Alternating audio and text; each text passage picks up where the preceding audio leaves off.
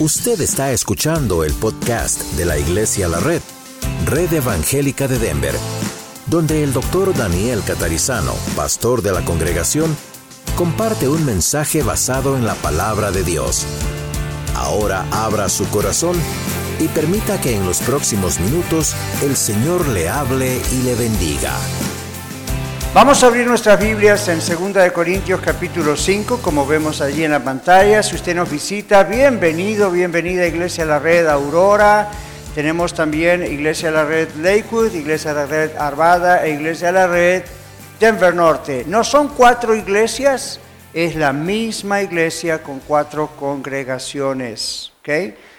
Primera, eh, segunda Corintios, perdón, 5 comenzando en el capítulo, en el versículo 1, perdón, porque sabemos que si nuestra morada terrestre, este tabernáculo, se deshiciere, tenemos de Dios un edificio, una casa no hecha de manos, eterna en los cielos. Y por esto también gemimos, deseando ser revestidos de aquella nuestra habitación celestial pues así seremos hallados vestidos y no desnudos. Porque asimismo los que estamos en este tabernáculo gemimos con angustia, porque no quisiéramos ser desnudados, sino revestidos, para que lo mortal sea absorbido por la vida. Mas el que nos hizo para esto mismo es Dios, quien nos ha dado las arras del Espíritu. Así que vivimos confiados siempre y sabiendo que entre tanto que estamos en el cuerpo, estamos ausentes del Señor. Porque por fe andamos, no por vista. Pero confiamos y más quisiéramos estar ausentes del cuerpo y presentes al Señor. Por tanto, procuramos también, o ausentes o presentes, serle agradables porque es necesario que todos nosotros comparezcamos ante el tribunal de Cristo para que cada uno reciba según lo que haya hecho mientras estaba en el cuerpo, sea bueno o sea malo. Oramos. Señor, gracias por tu bendita palabra y sabemos que aún al leerla ya comenzaste a afectar nuestros corazones de tal manera que abres nuestro entendimiento y queremos honrarte hoy nuevamente al escuchar con reverencia tu palabra para la iglesia, para cada uno de nosotros, en el nombre de Jesús. Háblanos, Señor. Amén. Como ven en sus pantallas o los que están escuchando en Radio La Red, bienvenidos a nuestro tema hoy, también los que están en YouTube, es paraíso, purgatorio, sueño del alma, ¿a dónde vamos después de morir? Es un título largo, ¿verdad? Es un título y un subtítulo. Purgatorio, vamos al paraíso, vamos al sueño del alma, ¿a dónde vamos después de morir? Este texto que acabamos de leer no dice la palabra, no menciona la palabra purgatorio, no menciona la palabra paraíso, no menciona la palabra sueño del alma, pero vamos a ver qué tiene que ver este texto y qué nos enseña la palabra de Dios acerca de estos que son preguntas que muchas personas tienen. Quizá usted escuchándonos o viéndonos o estando aquí presentes tienen este tipo de preguntas. ¿Qué pasa cuando la gente muere? ¿A dónde va? ¿Existe tal cosa como un estado intermedio? ¿Existe el purgatorio? ¿Queda el alma dormida, como dicen algunos, hasta la resurrección cuando venga el Señor Jesús? ¿A dónde fueron Jesús? Y el ladrón arrepentido. Este texto que hemos leído, repito, no menciona estas palabras, purgatorio, sueño del alma, paraíso, pero el apóstol Pablo viene hablando en el capítulo anterior y continúa en este capítulo acerca del cuerpo nuevo que vamos a recibir para poder estar en la presencia de Dios. No podemos estar físicamente en la presencia de Dios, por supuesto que estamos aquí en la presencia de Dios porque Él está con nosotros, pero cara a cara con Dios, no así en este cuerpo. Entonces el apóstol habla acerca del cuerpo y es bueno que usted lea en casa todos estos capítulos de Primera Corintios, no solo este pedazo que estamos hoy estudiando para poder tener el contexto correcto. Pero él habla acerca de un cuerpo nuevo que vamos a tener para poder estar en la presencia de Dios. Este cuerpo que tenemos sufre, todos lo sabemos, quizá usted está aquí, tiene un dolor de cabeza o le duele la espalda o tiene un problema y si no sabe que puede tener en cualquier momento. Este cuerpo sufre, pero nuestro futuro cuerpo no. Al no tener ya contacto con el pecado, va a ser un cuerpo especial. Luego también aquí Pablo menciona una expresión que necesitamos interpretar correctamente. Él menciona las arras del Espíritu como quien dice el lazo del espíritu. En el griego la palabra arras es la palabra promesa y se refiere a cuando el Señor Jesús mismo dijo que Él enviaría su Espíritu Santo a morar en nosotros. Esa es la promesa del Espíritu Santo. Enseguida en Hechos, cuando el apóstol Pablo, perdón, el apóstol Pedro predica en Pentecostés, él dice, porque para ustedes y para los que creen es la promesa. Y muchas personas lo interpretan como, oh, es el don de lenguas, porque en ese momento los apóstoles y otros hablaron en lenguas.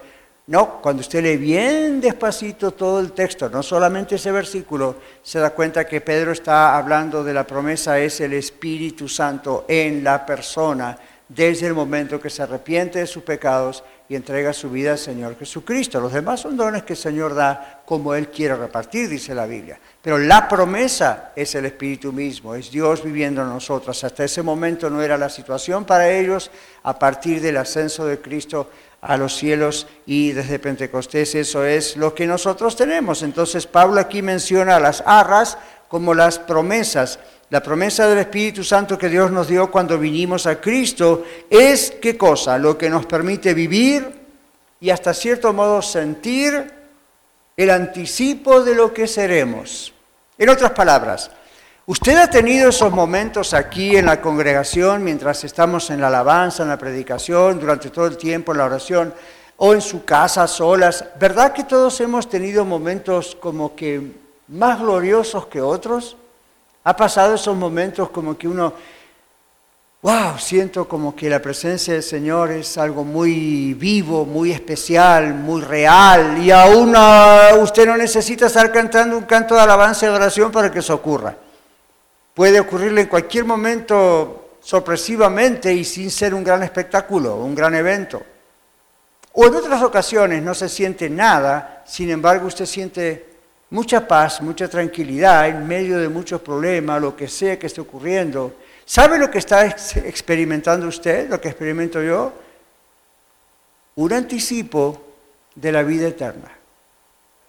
Los seres humanos no somos como los animales que tienen un cerebro y por instinto actúan y reaccionan. Los seres humanos tenemos un cerebro, claro, pero tenemos un alma, tenemos un espíritu. Y la Biblia dice que el Espíritu vuelve a Dios que lo dio. Y cuando ese Espíritu es nacido de nuevo, después del arrepentimiento, de la confesión de pecados, pone su confianza en la salvación en Cristo Jesús, en lo que Él hizo en la cruz, en su resurrección, uno nace de nuevo. Uno dice, ¿cómo sé que soy salvo? ¿Cómo sé que he nacido de nuevo? Le doy esta recomendación, no se guíe por los sentimientos, no se guíe por las emociones. En parte eso tiene que ver con muchos factores, entre ellos su personalidad y otras cosas que Dios puede hacer en su vida, pero no se guíe por eso. Usted no puede decir, porque no siento algo, eso no es verdad o eso no está ocurriendo. Es una realidad de todas maneras. Y una de las realidades es esta. Hay paz con Dios, hay tranquilidad en su corazón. Usted sabe que si muere hoy, va con el Señor. Mire, ayer estuvimos con nuestra querida hermana Cecilia, que como muchos de nosotros sabemos, los que estamos conectados en la iglesia, sabemos que está en cualquier momento por morir, en cualquier momento ella está para partir a la presencia del Señor, a menos que Dios a último momento haga un milagro. Él lo puede hacer, no va a ser la primera vez ni la última, pero ella me dijo ayer, apenas se le escucha al hablar, y me dijo, yo me quiero ir con él, directamente, y me dijo, oremos, porque yo me quiero ir con él. Yo sé que el Señor me puede levantar de este lecho de muerte, pero yo quiero irme con Él.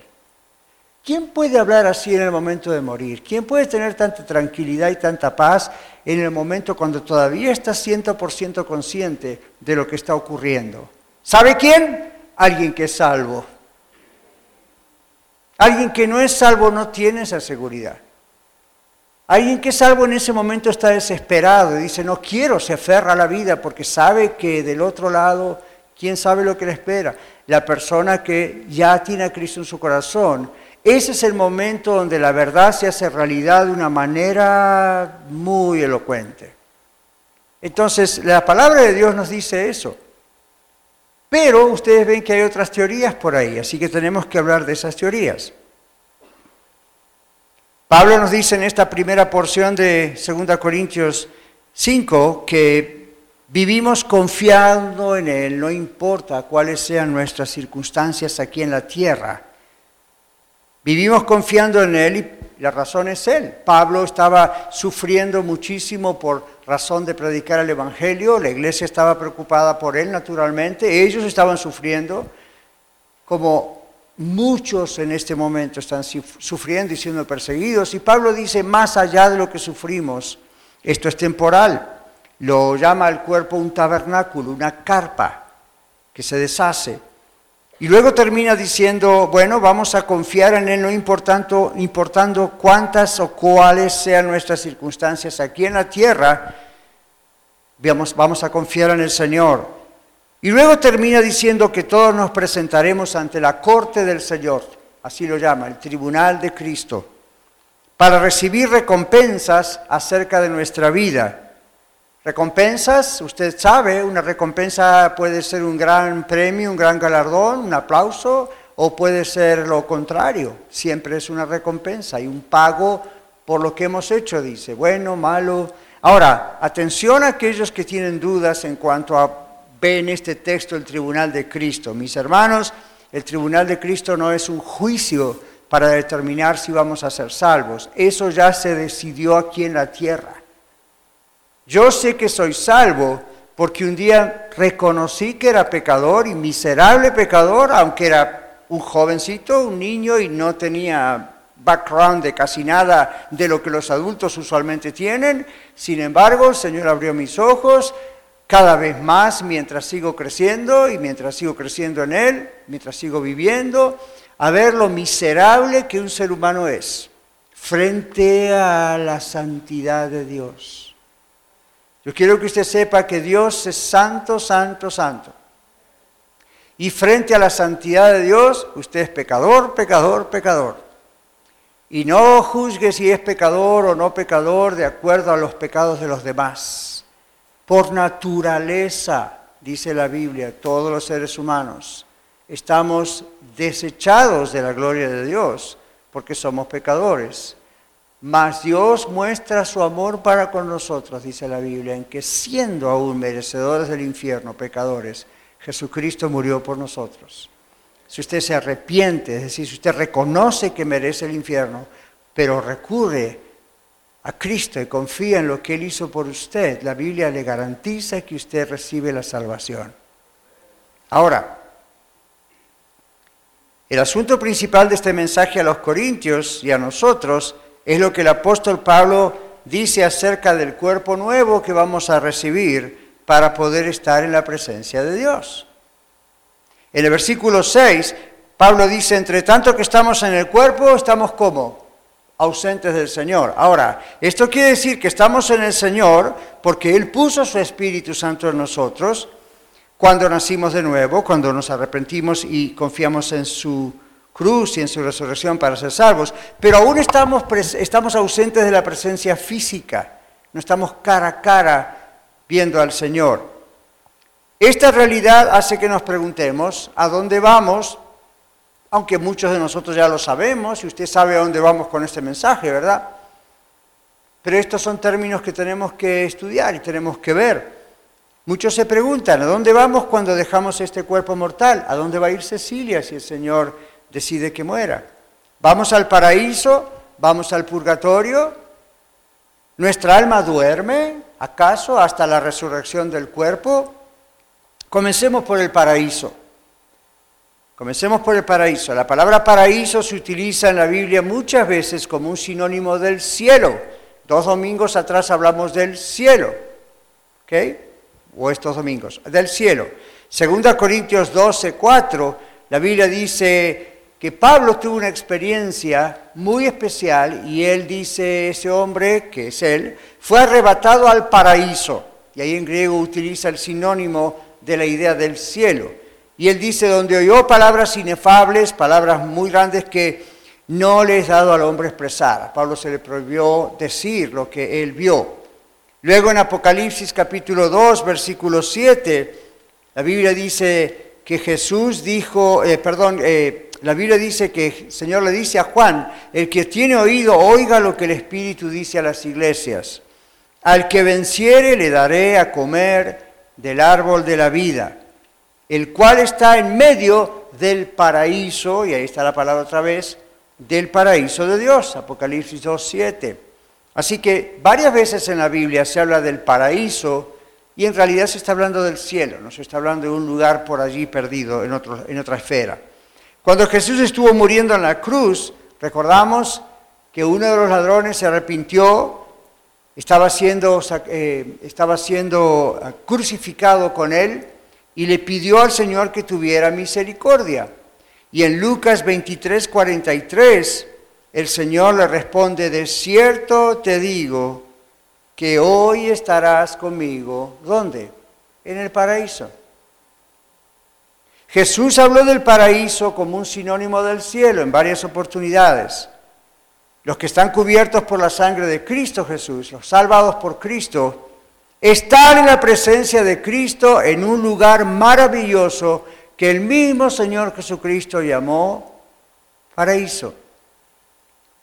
El apóstol Pablo en Filipenses 1:23 tiene esa tensión en sí mismo con todo lo que está viviendo y dice, porque para mí el vivir es Cristo y el morir es ganancia, mas si el vivir en la carne resulta para mí en beneficio de la obra, no sé entonces que escoger, porque de ambas cosas estoy puesto en estrecho, teniendo deseo de partir y estar con Cristo. ¿Escuchó eso? Teniendo deseo de partir y estar con Cristo, lo cual, dice él, es muchísimo mejor. Muchísimo mejor. ¿Qué pasa con nuestros seres queridos que ya murieron? Nuestros seres queridos que ya murieron y murieron siendo creyentes en Cristo Jesús, es decir, entregaron su vida al Señor Jesucristo, pusieron su confianza para la salvación de su alma en el Señor Jesucristo, siguieron a Cristo, no estén desconsolados. Si ustedes sienten tristeza, es normal. Mi padre, como ustedes saben, partió a la presencia del Señor ya hace más de un año y medio. De tanto en tanto cruza por mi mente su recuerdo, veo en mi celular una foto, aparece por ahí una foto y es un momento leve de tristeza, pero la esperanza segura dentro de mi corazón de volverle a ver, porque él era un fiel creyente en Cristo Jesús, nadie me la puede discutir. Eso es algo que el Espíritu de Dios hace en la persona. No es una vana ilusión. No es bueno, lo dice así para sentirse bien. Eso es una realidad del Evangelio. Eso es lo que el Espíritu Santo hace. Así que si usted ha perdido un ser querido hace poco, o está por perder un ser querido, o iglesia, no sabemos qué va a ser el último momento del Señor con Cecilia, pero es muy probable que el Señor se la lleve. Vamos a llorar, vamos a estar tristes, las vamos a extrañar, pero siempre tenemos que recordar es mucho mejor estar directamente en la presencia del Señor ya. Nuestros seres queridos viven en la presencia de Cristo en medio de gran gozo en adorar a Dios. ¿Se imaginan? Ahora son seres perfectos, dice en Hebreos, espíritus perfeccionados, son seres justos, perdonados, justos, en una comunión perfecta, gracias a un ambiente sin pecado. En medio del dolor, de la separación, ayer, todavía cuando Cecilia a las 11 de las 11 y media de la mañana, yo estábamos en el, en hospice allí, y apenas puede hablar y no pierde el sentido del humor. y estábamos con ella, Irving y yo solos, y los tres haciendo, en medio de verdades, alguna broma. Y yo le decía, bueno, Cecilia, si, si, si el Señor no hace un milagro, y lo puede hacer, y ella decía, sí, amén. Si el Señor no un milagro, usted dentro de muy poquito tiempo lo va a ver a Él cara a cara, estoy celoso. Y digo, y, va a ver a otras personas que usted conoce, gente de la iglesia que ya nos precedió, están con Él. Y, empezamos a recordar cosas, y, con Irving y ella, ¿verdad? Y yo sé que tengo el permiso de ellos para comentar estas cosas, seguro que sí, porque son para gloria de Dios. Y decíamos, bueno, ¿a quién vamos a ver? Entonces, bueno, veremos a personajes de la Biblia. Y ahí surgió uno de ellos diciendo, si yo quisiera ver a Adán. Sí, ¿por qué? Para decirle en qué lío nos metiste. Y yo le dije, cuando esté con el Señor no va a pensar así. Nuestra mente va a estar renovada, ¿verdad? Y ya no vamos a ver a Adán y a decir qué lío nos metiste. Porque cada uno dará razón de sí, dice el Señor. Nadie puede decir la culpa fue de Adán. Cada uno dará a Dios cuenta de sí. Entonces, es como para decir en medio del dolor y del humor, no vamos a pensar así, no vamos a tener esa idea. El otro día cuando hablábamos de los galardones o pensaba, yo mencioné rápidamente, otro día vamos a hablar de eso con detalles, pero no vamos a tener celos de lo que Dios galardone a otros hermanos en Cristo. No nos va a dar lo que ahora nos puede llegar a dar y no debería darnos. Un poco de por qué a Él le dio más que a mí. Eso, esa mentalidad, olvídese, no va a haber esa mentalidad en el cielo. ¿Se imagina qué maravilla? No celarnos, no envidiarnos, adorar al Señor y todo perfecto. Y usted dice, ay pastor, usted está soñando. Pues si estoy soñando no me despierte porque esa es la realidad. Ahora, ¿qué del purgatorio? Uno de los principales problemas que preocupaban a Lutero, católico, sacerdote en ese momento, se relacionaba con el asunto de los funcionarios de la iglesia, líderes de la iglesia, que vendían indulgencias a la gente como un medio para liberarlos de tener que exigir penitencia por sus pecados. La iglesia también reclamó, dice, indulgencias para limitar la cantidad de tiempo que el ser querido o el alma del ser querido del comprador tendría que pasar en el purgatorio. Es decir, dependía de la cantidad de dinero que uno daba, cuánto tiempo ese ser querido, ese familiar, por ejemplo, pasaría en el purgatorio. Uno de los escritos católicos, y I'm dice esto.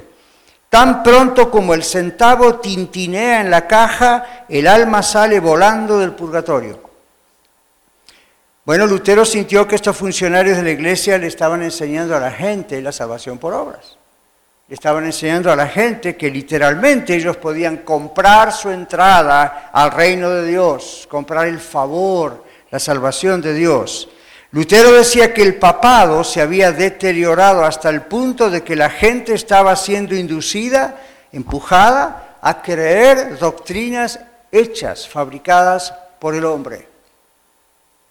Lutero creía que el Papa tenía el poder de limitar o suprimir, eliminar las penitencias impuestas por el clero, pero no tenía el poder del arrepentimiento que lleva a la salvación. Solo Dios podía hacer eso. ¿Cuántos están de acuerdo? Ya. ¿Quién le convenció a usted de que era pecador? Bueno, tal vez usted es un predicador o la palabra usted yendo a solas o un programa, pero ¿quién fue el que le convenció de que usted era un miserable pecador y merecía el infierno? El Espíritu Santo. Entonces Lutero decía, el Papa no puede hacer eso. Nadie puede hacer eso. Entonces la idea del purgatorio se basa en creer que es necesario un periodo intermedio de purificación, dicen ellos, después de la muerte, para que el alma se vuelva lo suficientemente, entre comillas, pura para entrar al cielo. Un periodo intermedio de purgación o purificación para purgar pecados es lo que ellos creen. Esta postura, ¿cuál es el problema que tiene? Esta postura está asumiendo que los méritos de Jesucristo, ¿cuáles son esos méritos? la vida de obediencia de Jesucristo en la tierra, su muerte en la cruz por nuestros pecados, su resurrección al tercer día, ellos están diciendo eso no basta por sí solo para que el creyente sea lo suficientemente santo, es decir, aun si alguien cree en él, que no es suficientemente santo para ingresar al cielo en el momento de la muerte. Esa es la idea que está predicando la filosofía o la religión, la teología del purgatorio. Sin embargo, el Evangelio se basa en lo opuesto. La Biblia dice que el Evangelio, el mensaje de las buenas nuevas de Cristo, se basa en la promesa de que Jesús, escuche esto, otorga todo lo que una persona necesita para ser salvo. Todo. Jesús dijo, consumado es. Tetelestai, la obra está completa. No hay nada pendiente nada pendiente. Jesús otorga todo lo que necesitamos para que Dios nos justifique y nos haga santos, es decir, nos separe para Él, en virtud de nuestra unión con Jesucristo a través de la fe. Y Él es el que en esta tierra pasa eso que la Biblia llama santificación. ¿Cuántos creyentes en Cristo Jesús tenemos aquí? Todos nosotros estamos pasando por un proceso llamado la santificación. La Biblia dice Dios nos ha separado para Él, eso significa ser santos. Y ahora que nos separó para Él, algunos hace muchos años, otros hace poco tiempo, otros más o menos, ahora que nos separó para Él, que nos adoptó como hijos e hijas, sigue trabajando en nuestras vidas, haciéndonos cada vez más al carácter de Jesús estando en la tierra. Y cuando yo veo eso en la Biblia, pienso, a mí me falta mucho todavía. Pero el Señor sigue trabajando con eso. Y hasta que nos llama a su presencia y estemos frente a Él, seguirá trabajando. Les digo, hasta el último momento. Si usted dice, ¿por qué todavía el Señor no se llevó a su presencia a Cecilia? Porque todavía sigue trabajando con ella hasta el último respiro. Y yo soy testigo de personas que hasta el último respiro Dios le ha dado la oportunidad, no ya de ser salvo, porque ya era, sino de arreglar cuentas con alguien, o de estar en paz con el otro, o de pedirle perdón al otro, o de, ¿ve? Nuestro Señor sigue ese proceso de santificación en nuestras vidas. Entonces no hay algo que va a ocurrir después de nuestra muerte como purgar esto o aquello. Cuando Cristo nos salvó con su sangre preciosa, eso es todo lo que era necesario. Y eso es solamente lo que el Padre aceptó para nuestra salvación. Así que no crean ninguna otra teoría extraña. Jesucristo es el único que salva con su muerte y su resurrección. ¿Qué pasó con el ladrón arrepentido en la cruz? Ahí en Lucas. El Señor le dice, hoy estarás conmigo en el paraíso. Y no le dijo, bueno, cuando mueras va a pasar esto. Mira, tú, yo voy al paraíso, voy al cielo. Tú vas a ir a otro lugar, se llama purgatorio, o se llama así y vas a pasar siglos allí ah, purgando cosas, porque mira, lo que yo estoy haciendo solamente te da la entrada pero no vas a entrar totalmente al cielo, vas a ir a otro lugar en el medio, mientras tanto tus familiares, amigos en la tierra van a tener que pagar estas indulgencias, van a tener que hacer esto, van a tener que hacer lo otro, para acelerar o pausar lo que está pasando allí en ese lugar extraño. Nunca la Biblia dice eso, jamás. Si la Biblia no lo dice, no tiene por qué creerlo. Punto. Esa es teoría de hombres. Esa es afirmación de versículos bíblicos torcidos, dados vuelta. Eso no es lo que la Biblia dice. La Biblia dice que cuando el espíritu de una persona muere, inmediatamente ese espíritu va a Dios que lo dio. Ya desde el Antiguo Testamento dice eso. Y va allí para salvación o para condenación. Y eso se decide estando aquí. Dios le está dando a usted este corazón que tiene que todavía late y late y late, y estos pulmones que absorben este oxígeno, este aire, y este cerebro que es capaz de mandar señales a sus ojos, oídos, boca, y usted me está prestando atención, usted está escuchando la palabra de Dios, yo solo soy un vehículo, el Señor está diciendo, te estoy dando tiempo para que te reconcilies conmigo. reconcíliese con Dios. Y usted dice, ¿cómo? Arrepiéntase de sus pecados. No solo de que le robó una monedita a su mamá cuando era pequeño, o fornicó o adulteró ve pornografía. Arrepiéntase de todo eso, pero recuerde por qué todo eso existe aún en su vida. Señor, soy un miserable pecador, pero perdóname. Vengo, me arrepiento y pongo mi confianza, mi fe para mi salvación, no en ninguna obra que yo pueda hacer, no en ninguna misa, no en ningún servicio, no en la Santa Cena, no en que me bautizaron. Señor, solo Cristo salva, sálvame. Si usted lo hace de verdad, y usted va a saber que lo hace de verdad, el Señor lo salva. Ya no necesita usted hacer nada más. Y cuando el Señor lo salva, la sangre de Cristo, su Hijo, nos limpia de todo pecado de todo pecado. No queda algo que purgar porque al Señor se le escapó. Cuando murió se olvidó que ya había robado algo. Entonces, no, no, no, no, de todo pecado. Así que olvídese la teoría del purgatorio. Lo siento mucho por los que nos están escuchando en radio. Lamento que sientan dolor por todo lo que le han enseñado hace siglos atrás. La Biblia dice que no hay tal cosa como un purgatorio.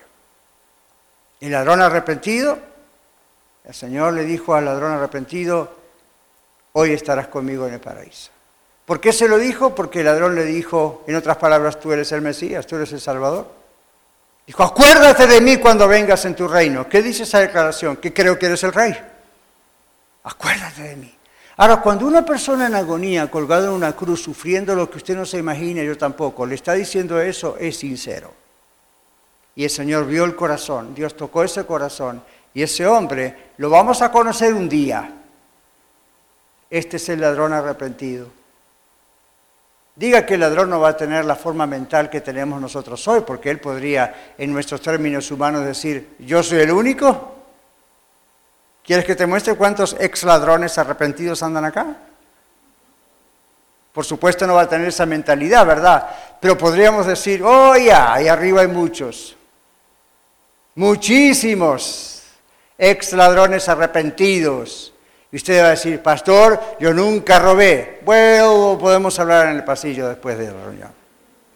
Todos robamos, todos mentimos, todos tuvimos malos pensamientos, todos hicimos nuestras cosas, más, menos, a escondidas, nos agarraron, no nos agarraron, fuimos a prisión, no fuimos a prisión. Todos somos pecadores. Así que allá en el cielo no vamos a estar a ver quién fue más pecador, quién no fue más... Ahí vamos a mirar a Cristo y vamos a decir, si no hubiera sido por Él, aquí no estaría ninguno de nosotros. Ni Billy Graham, ni Spurgeon, ni usted ni yo. ¿Qué es el sueño del alma? Esta es una falsa doctrina. Esta doctrina enseña, sostiene que al momento de la muerte el alma del creyente duerme en un estado inconsciente hasta el día de la resurrección. Los promotores de la idea del sueño del alma piensan que desde que morimos hasta que despertamos ese día que Cristo venga y ocurra la resurrección de los cuerpos, ellos piensan hasta que eso ocurra, si estamos muertos no percibimos conscientemente que estamos en la presencia del Señor y no recordaremos nada hasta que despertemos en la resurrección. Pero esa postura contradice muchos textos de la Biblia, por lo tanto no puede ser cierta. Antes de mirar esos textos bíblicos vamos a mirar a grupos que piensan eso. Dos de los más famosos son los testigos de Jehová y nuestros hermanos adventistas. Los testigos de Jehová, en un documento de la Watchtower Society, lo que conocemos como la Atalaya, dicen lo siguiente, and I'm es decir, estoy diciendo literalmente lo que dicen. Los testigos de Jehová fieles que, mueren permanecen en un estado inconsciente de sueño del alma, dicen ellos, hasta la resurrección. En la resurrección Jehová los recuerda y les devuelve la vida. No es lo que dice la Biblia. Los hermanos del Adventista, adventistas del séptimo día también creen en la teoría del sueño del alma. Es lo que piensan. Un creyente en Cristo muere, es inconsciente hasta que venga la resurrección. Ahora, por ejemplo, Lucas 22, no, Lucas 16, 22 al 31 dice esto. Y ustedes conocen esto. Aconteció que murió el mendigo y fue llevado por los ángeles al seno de Abraham. ¿Recuerdan de qué estamos leyendo, verdad? Y murió también el rico y fue sepultado. Esto no es una parábola, esto es real. Y en el Hades alzó sus ojos estando en tormentos. Hmm. Y vio de lejos a Abraham, o sea que sintió y vio. Vio de lejos a Abraham y a Lázaro en su seno, como que es en la presencia donde estaba Abraham. Entonces él, dando voces, dijo, Padre Abraham, ten misericordia de mí, envía a Lázaro para que moje la punta de su dedo en agua. ¿Dedo? Y refresque mi lengua. ¿Lengua? Porque estoy atormentado en esta llama. Pero Abraham le dijo, Hijo, acuérdate que recibiste tus bienes en tu vida y Lázaro también males pero ahora éste es consolado aquí y tú atormentado. Además de todo esto, una gran cima está puesta entre nosotros y vosotros, de manera que los que quisieren pasar de aquí a vosotros no pueden, ni de allá pasar acá. Entonces le dijo, escuche esto, te ruego pues que envíes a la casa de mi padre. Ve, él está en un lugar y está pensando en otro lugar aquí en la tierra, porque tengo cinco hermanos para que les testifique a fin de que no vengan ellos, vengan, localidad, ellos a este lugar. El otro día hablábamos de que el cielo es un lugar. El otro lugar también es un lugar. Que no vengan a este lugar de tormento. Y Abraham le dijo a Moisés y a los profetas tienen, es decir, ahí tiene la Biblia en ese momento. Óiganlos. Yo le pregunto, ¿usted está oyendo la palabra de Dios hoy? Entonces el rico dijo, no, padre Abraham, pero si alguno fuera ellos de entre los muertos, Halloween, se arrepentirán. Mire lo que pensaba. Mas Abraham le dijo, si no oyen a Moisés y a los profetas, en otras palabras, si no, oyen lo que la palabra de Dios dice, tampoco se persuadirán, aunque algunos se levantaren de los muertos.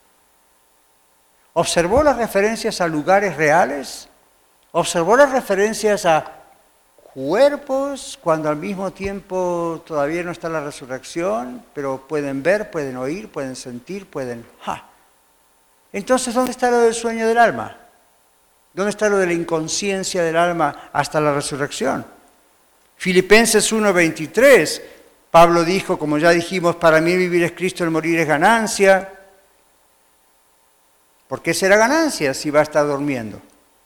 Segunda Corintios 5.8, como hemos leído, confiamos y más quisiéramos estar ausentes del cuerpo y presentes al Señor. Tampoco está hablando de momento de inconsciencia, ni de un tiempo de inconsciencia que a veces puede durar siglos. Apocalipsis capítulo 6, versículos 9 al 11, dice, cuando abrió el quinto sello, vi bajo el altar las almas de los que habían sido muertos por causa de la palabra de Dios y por el testimonio que tenían, y clamaban a gran voz diciendo, ¿hasta cuándo, Señor, santo y verdadero, no juzgas y vengas nuestra sangre los que moran en la tierra? Y se les dieron vestiduras blancas y se les dijo que descansasen todavía un poco de tiempo hasta que se completara el número de sus consiervos y sus hermanos que también hablan, ah, habían de ser muertos como ellos. Que descansen no significa que están durmiendo, están hablando, están rogando, están esperando un cuerpo resucitado. Todos estos textos enseñan claramente que no existe tal cosa como un sueño del alma o un largo periodo de inconsciencia entre la vida aquí cuando uno muere y la vida en el cielo. Es cierto que en el Nuevo Testamento aparece la palabra dormir para referirse a un muerto. Eso es lo que se llama técnicamente un eufemismo. Un eufemismo es usar otra palabra para referirse a algo que a veces es un poco doloroso, grave o diferente de decir. Es curioso que en el Nuevo Testamento, las veces que se habla de un cristiano que murió, se dice que durmió. Pero la idea es, el cuerpo se ve como dormido. Cuando hay ustedes, todos hemos visto gente muerta. Cuando uno ve un cadáver, pareciera que está durmiendo. Es un eufemismo decir que la persona durmió. La persona no está dormida, el cuerpo está muerto o dormido muerto es la idea. pero su espíritu está más vivo que nunca si conoce a Cristo. Muchos textos en la Biblia acerca de esto. La partida del espíritu del cuerpo termina nuestra existencia en la tierra, pero no nuestra existencia como seres humanos. La parte física de nosotros, repito, es la que duerme, como decimos, hasta la resurrección, mientras que la parte espiritual de nosotros se traslada a una existencia consciente en el cielo para los que tenemos a Cristo. Todas las referencias del Apocalipsis, el último libro de la Biblia, Todas las referencias de seres humanos que están allí están hablando y adorando en el cielo antes de la resurrección de los muertos. Eso demuestra que nuestros seres espirituales están conscientes, no dormidos, después de la muerte. Los creyentes podemos consolarnos en el cielo, allí no habrá más dolor, sufrimiento, tristeza, sino una existencia perfecta para siempre en la presencia del Señor. Los que hemos Dicen muchos perdidos, entre comillas, no los hemos perdido en realidad, seres queridos, ellos están mucho mejor que nosotros. Por eso Pablo decía, mejor estar en la presencia. Él anhelaba estar en la presencia del Señor en ese momento. Y usted dice, ¿cuántos miles y miles, quién sabe cuántos de mártires, gente que ha dado su vida por causa de Cristo, y algunos muertos en hogueras, eh, muertos vivos, ahí, en los ponían vivos en esas hogueras. No, no todos los decapitaban y la muerte duraba dos segundos. A mí algunos estuvieron mucho tiempo sufriendo y en vez de negar a Cristo se pusieron más fuertes. ¿Cómo es posible humanamente una cosa así? Porque la persona tiene a Cristo en su corazón porque en el momento de esa muerte por Cristo Dios está allí asistiendo a esa persona. La persona sufre como Jesús sufrió en la cruz, tremendos dolores indescriptibles para nosotros, pero la paz que sobrepasa todo entendimiento está allí. Y la persona puede partir sabiendo hacia dónde va, sabiendo con quién va. No va a dormir, no va a estar inconsciente. Y entre paréntesis, esta es mi oportunidad de oro para enseñarles algo más. Muy, muy breve, quizá cultural, pero creo que no. A veces los escucho decir a ustedes, en algunos casos, lo mismo que escucho decir a la gente del mundo. Mencionan a una persona que ya murió y lo primero que dicen es que en paz descanse.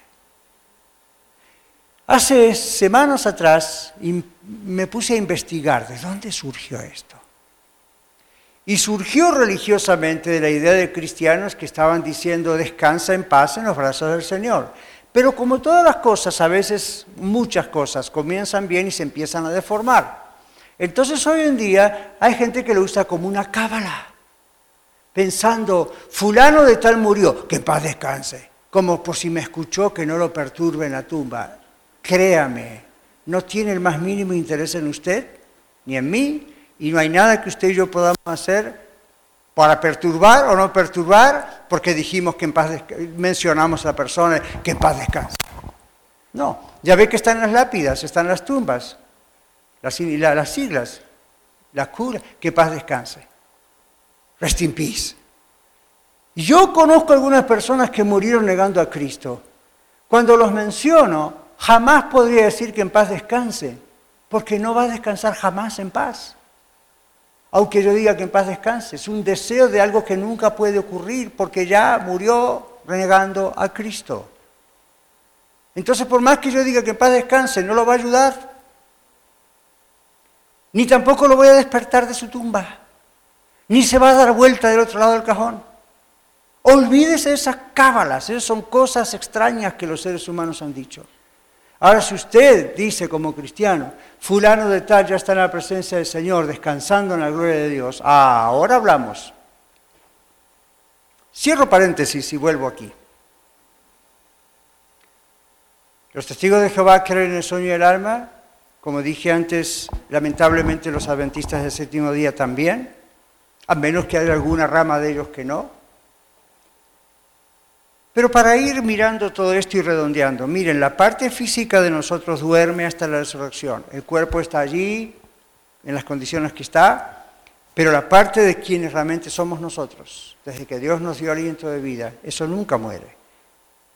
Todas las referencias, como digo, aún del cielo, son referencias de personas que están conscientes y todavía no llegó la resurrección de sus cuerpos porque todavía no vino Jesús. Y dice la Biblia, están alabando, están adorando. Y los que están del otro lado están siendo atormentados. Y todavía no es lo final. A la muerte de un creyente, su espíritu va inmediatamente en la preciosa, gozosa presencia del Señor y allí está hasta la resurrección.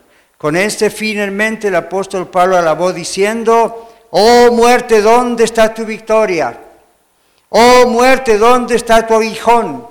El aguijón de la muerte es el pecado y el poder del pecado es la ley, pero gracias sean dadas a Dios que nos da la victoria por medio de nuestro Señor Jesucristo. Eso es lo que dice un santo de Dios. Eso es lo que puede decir usted, un hombre, una mujer de Dios. Y eso está en 1 Corintios 15. Así que en conclusión, la Biblia enseña la sana doctrina y ella nos enseña que existe el cielo o paraíso. Niega rotundamente el purgatorio niega rotundamente un sueño del alma inconsciente y otras teorías inventadas por los hombres, las cuales circulan en muchos lugares alrededor del mundo. Ahora, si este mensaje concluyera sin las siguientes preguntas que le vamos a hacer, puede ser que para usted sea nada más pura información. Pero mire lo que está diciéndole el Señor. ¿Se ha reconciliado usted con Dios? Él lo sabe. Pero yo le pregunto, ¿se ha reconciliado usted ya con Dios? Por medio de haberse arrepentido de sus pecados, haber creído en el Señor Jesucristo, confesar que Él es el Señor, que Él es Dios, el único que pudo salvarle y que todo lo que Él hizo en la cruz y en su resurrección es todo lo que usted necesita para ser salvo. ¿Usted ha llegado a ese paso? Ya sea en una oración o en un proceso, usted ha llegado, sabe, es consciente de que si usted tuviera que morir hoy va al cielo, y no porque usted lo merece, porque nadie lo merece, ni por los esfuerzos que usted ha hecho religiosamente, porque esos esfuerzos no se hacen para la salvación, sino porque somos salvos. Pero usted está consciente de que si hoy muere, su corazón deja de latir, ¿está todo bien con el Señor? Como un viejo himno que dice, It is well with my soul ya estoy, está todo bien con Dios. Sí está. O piensa que todavía tiene que hacer buenas obras. O es como aquellas personas que dicen, Diosito, dame un tiempo más para portarme mejor, así voy al cielo. Muy mala idea. Nunca lo va a lograr. Simplemente venga a Cristo. Y si usted muere hoy, su espíritu, la persona que, que es usted y que nunca morirá, va con el Señor. Y déjeme decirle esto, lo que Dios dice es verdad. Dios no miente. Así que si usted dice, yo quisiera sentir esto o lo otro, se está poniendo usted por sobre Dios. Crea lo que Dios dijo. Si usted es sincero y usted se arrepiente de sus pecados y usted viene a Cristo, usted queda preparada o preparado para entrar en la presencia del Señor, sea que Él venga ahora, sea que usted muera, ahora o dentro de un tiempo, usted está preparado para entrar en la presencia del Señor. Como decía una tía mía que hace muchos años está en la presencia del Señor, ella nos decía, yo, yo tengo el pasaporte preparado.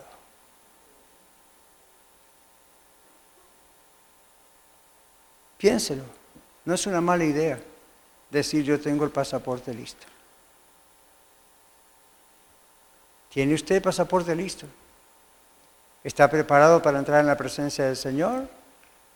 Si no lo está, o si está dependiendo de sus buenas obras o actitudes, olvídese de todo eso. Confiésele al Señor en este momento. Perdóname, Señor. Yo confieso que solo Cristo salva. Yo soy un miserable pecador, tengo un gran récord o un pequeño récord de pecados, yo soy pecador, perdóname.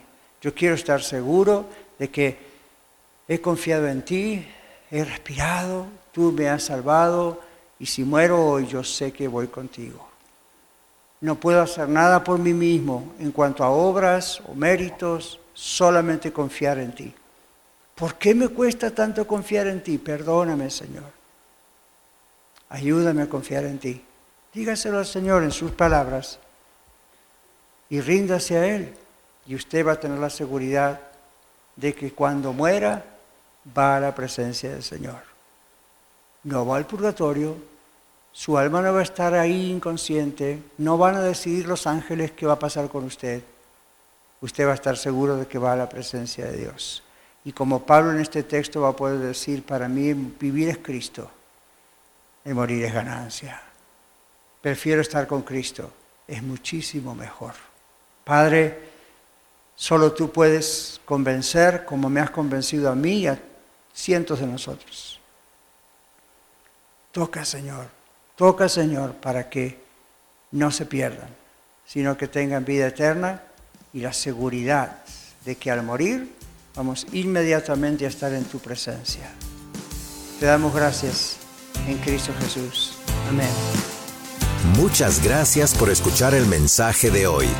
Si tiene alguna pregunta en cuanto a su relación personal con el Señor Jesucristo o está buscando unirse a la familia de la Iglesia La Red, por favor no duden en contactarse con nosotros.